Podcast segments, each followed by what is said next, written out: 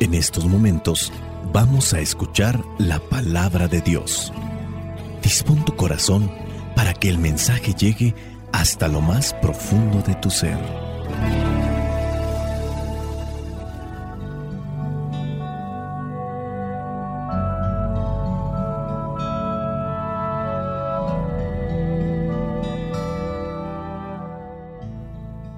El Evangelio que la iglesia nos presenta para este sábado en el que la celebración se lleva a cabo en la noche y que por cierto es llamado vigilia pascual.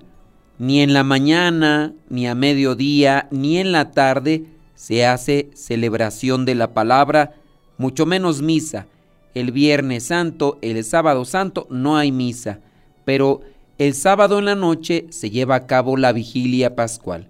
Para esta vigilia pascual estamos en el ciclo A, corresponde el Evangelio de Mateo, capítulo 28, versículos del 1 al 10. Dice así, pasado el sábado, cuando al anochecer comenzaba el primer día de la semana, María Magdalena y la otra María fueron a ver el sepulcro.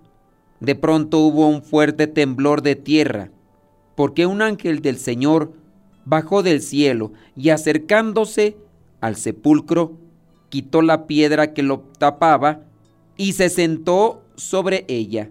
El ángel brillaba como un relámpago y su ropa era blanca como la nieve.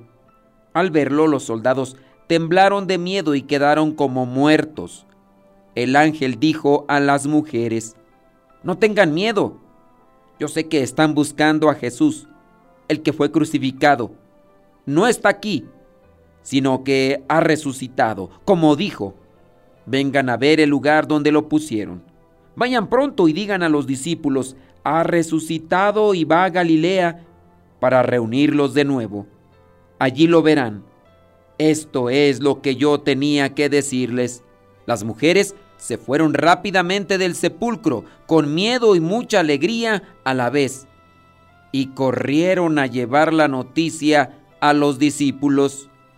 En eso, Jesús se presentó ante ellas y las saludó. Ellas se acercaron a Jesús y lo adoraron, abrazándole los pies. Y él les dijo, no tengan miedo, vayan a decir a mis hermanos que se dirijan a Galilea y que allá me verán. Palabra de Dios. Te alabamos, Señor.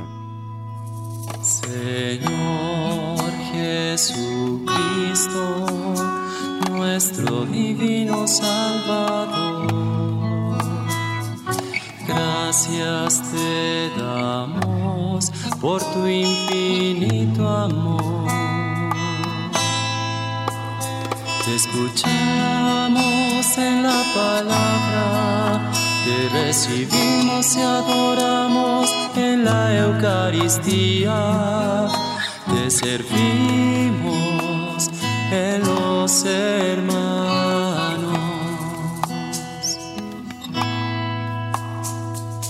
Que seamos misioneros como lo quieres tú enseñando hombres el fuego de tu amor. Jesucristo muere un viernes en la tarde. Tienen que bajarlo rápidamente porque el día ya está terminando. Recordemos que dentro de la Biblia, dentro de lo que es el calendario judío y también dentro del calendario de la iglesia, un día comienza con el anochecer. Es decir, el día viernes se está metiendo el sol y con el meterse el sol ya está comenzando el día sábado. Jesús muere un viernes, viernes dice a la hora nona, que en este caso vendrían a ser las 3 de la tarde. Después viene el terremoto, vienen los varios acontecimientos que describe la Biblia. Después José de Arimatea y otros más bajan el cuerpo de Jesús y lo llevan al sepulcro que él ya tenía preparado muy posiblemente para su familia, para él, pero se lo da a Jesús. como ya está anocheciendo o ya se está acercando el anochecer, tienen que darse prisa. Recuerden que cualquier tipo de actividad dentro de las costumbres judías es considerado como un pecado. De hecho, por eso le reclamaban mucho a Jesús, aunque hiciera cosas buenas, ya sea la sanación a los que estaban enfermos, las curaciones y otras cosas más como desgranar el trigo cuando tenían hambre. Eso era algo que reprochaban a los discípulos y también le reprochaban a Jesús las curaciones, porque dentro de las costumbres judías el sábado debe ser un día de reposo dedicado a Dios. En este caso, dedicado a la oración. Ni siquiera tenía permitido caminar después de cierta distancia, porque ya era considerado como un pecado, una ofensa o una desobediencia a Dios. Por lo rápido que tienen que bajar el cuerpo de Jesús, ya no le alcanzan a poner aquellos aceites y perfumes. En la antigüedad se solía ungir o poner estos aceites y perfumes al cuerpo de un difunto por diferentes razones, pero dentro de lo que vendría a ser la cuestión judía, es también para preservar el cuerpo, evitar su descomposición, pero también tiene este carácter simbólico y ritual de respeto al cuerpo del difunto. Así que el viernes ya terminándose y comenzando el día sábado, ya no lograron ponerle estos aceites y perfumes. Y comienza entonces este capítulo 28 diciendo que iba comenzando el primer día de la semana. Dice aquí, al anochecer comenzaba el primer día de la semana, era día sábado, pero era el anochecer y con el anochecer comienza el primer día de la semana que es domingo. Y dice aquí que estas dos mujeres que amaban mucho a Jesús, María Magdalena y la otra María, dice que fueron a ver el sepulcro. De pronto hubo un fuerte temblor de tierra. Son estos acontecimientos que están acompañando la resurrección. Aquí se aparece un ángel.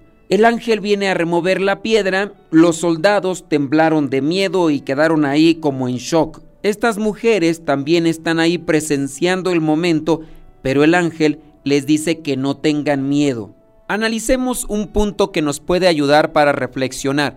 ¿Cuántas veces dejo las cosas para después. ¿Cómo soy yo para atender las cosas de Dios? ¿Cómo soy para atender las cosas que me conciernen a la vida? ¿Hay algo que tengo que realizar? ¿Hay algo que tengo que ejecutar? Porque es mi responsabilidad, porque es mi obligación. Y la pregunta es, ¿tardo en hacerlo? Quizá a lo mejor a veces hay muchas actividades, se acumulan las actividades y por eso no lo hacemos o nos distraemos con esto, con aquello y ya se nos olvidó. Pero también hay personas que lo dejan para después porque primero es la panza, primero es el gusto, primero es la flojera. No lo hacemos en el momento porque estamos en nuestro tiempo de ocio, aunque antes no estábamos haciendo nada, aunque en realidad no estemos haciendo algo urgente e importante y lo dejamos para después. ¿Somos nosotros o tenemos esa actitud en nuestra vida de dejar las cosas que tenemos que hacer para después porque estoy dándole más espacio a mi entretenimiento, a mi dejadez, a mi flojera? No se le puede llamar descanso, porque si no has estado haciendo nada, pero deja las cosas para después, eso es superficialidad, eso también es inmadurez. Conoces a alguien que le pides que haga algo y a lo mejor está viendo una película, viendo una serie, está queriéndose terminar toda la temporada de esta serie que tanto le gusta, porque para eso sí hay prontitud, para el entretenimiento, para la gula, para la diversión. Para eso somos rápidos, nos apresuramos. Pero ah, para las cosas de trabajo, para las cosas que tenemos que hacer, nada más las dejamos para después, al rato, o que lo hagan los demás. Me lavo las manos, a mí no me dijeron, no es mi responsabilidad, no es mi compromiso, y ahí se quedan. Creo que en algo nosotros debemos de cuestionarnos qué tan pronto somos para realizar las cosas o las estamos dejando para después, después, y pasa un año, pasan dos años y a veces hasta más y se nos olvida. Aquí encontramos estas mujeres, María Magdalena y la otra mujer que se llama también María, que dice que apenas comenzaba el primer día de la semana, al anochecer de este sábado, como ya hemos mencionado, comienza ahí el día, ¿y qué es lo que están haciendo? Se dirigen, apenas tienen la oportunidad de poderse mover sin complicaciones o señalamientos por parte de los judíos y lo hacen. Son prontas para realizar algo que tienen que hacer. Porque ponte a pensar, está comenzando el día domingo, es sábado en la noche. Ellas muy bien pudieron haber pensado, como a veces nosotros lo hacemos, lo dejamos para mañana, lo dejamos para después, vamos a descansar, ya mañana Dios dirá. Y no lo hicieron así. Ellas tuvieron la oportunidad de decir, pues ya está anocheciendo, está comenzando el primer día de la semana, el domingo, mañana en la mañana temprano vamos, ¿no? Ellas prontas para realizar aquello que querían hacer desde el día que se bajó a Cristo de la cruz. La Virgen María, se acordarán ustedes que después de que recibió el mensaje del ángel y que quedó encinta, quedó embarazada, ella fue presurosa a ver a su prima Isabel. Fue presurosa. Somos prontos para realizar las cosas que nos corresponden. Somos prontos para anunciar las cosas de Dios o lo dejamos para después o que lo hagan otros. Bueno, estas mujeres así lo hicieron y yo entiendo que es también una llamada de atención porque a veces somos muy dejados.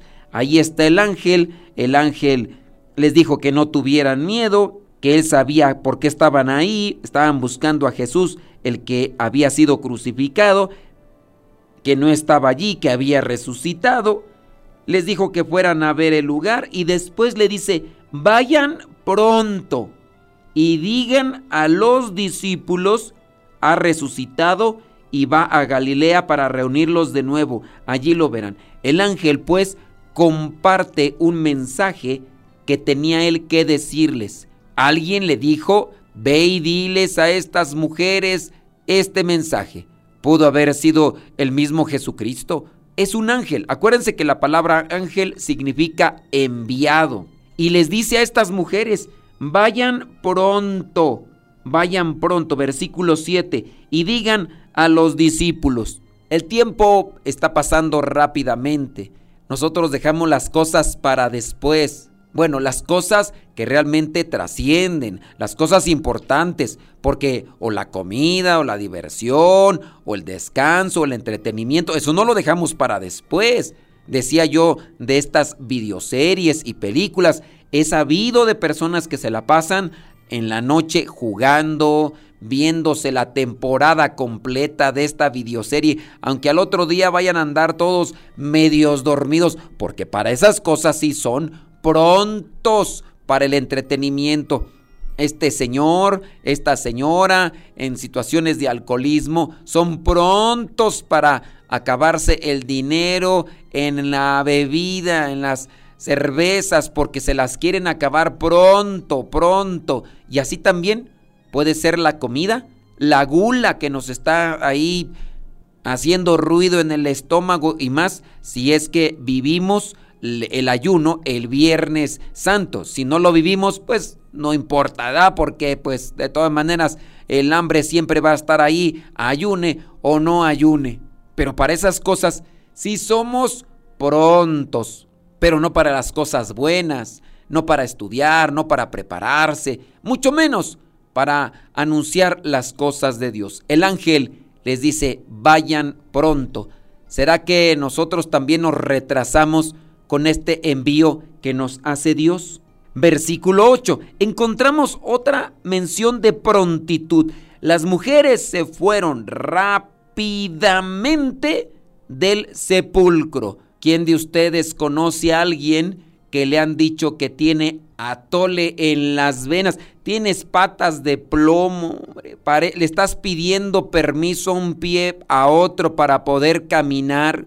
¿Cómo pues? Te dije que hicieras esto, ya tienes 15 días, ya tienes una semana, ya tienes un montón de tiempo y nada más me dices que lo vas a hacer y no lo haces pues. Las mujeres se fueron rápidamente. Eso sí, dice que iban con miedo y mucha alegría y corrieron, el mismo versículo 8, a llevar la noticia. Jesús entonces se les aparece porque el que se les había aparecido era el ángel. Se acercaron, lo adoraron y Jesús les dice, no tengan miedo, vayan a decir a mis hermanos que se dirijan a Galilea y que allá me verán. Encontramos varios verbos. Hay que compartir el mensaje, hay que hacerlo rápidamente el tiempo es corto en este mundo y después de este llegará la eternidad si es que cumplimos con la voluntad de Dios. No hay que dejarlo para mañana, no hay que dejarlo para después, hay que compartir la buena nueva y no hay que dejar que nos domine el miedo. El miedo paraliza, el miedo nos deja ahí congelados. Abracemos a Dios así como estas mujeres, dice, abrazándole los pies, lo adoraron. Abracemos a Dios para que nos llene de su esperanza, para que nos llene de su fuerza y de su amor y salgamos presurosos a anunciar esa buena nueva. Que el Espíritu Santo nos conceda esa valentía para que en esta vigilia pascual nosotros podamos llenarnos de ese fuego santo y no tengamos miedo y no dejemos las cosas de Dios y las cosas importantes para después, porque si no, después ya no habrá tiempo y de esos remordimientos, de esos reproches, vienen los cargos de conciencia. Espíritu Santo, fuente de luz, ilumínanos. Espíritu Santo, fuente de luz, llénanos de tu amor. La bendición de Dios Todopoderoso, Padre, Hijo y Espíritu Santo, descienda sobre cada uno de ustedes y les acompañe siempre. Soy el Padre Modesto Lule de los misioneros servidores de la palabra. Vayamos a vivir el Evangelio. Lámpara es tu palabra para mis pasos, luz en mi sendero. Lámpara es tu palabra para mis pasos, luz en mi sendero palabra es la luz.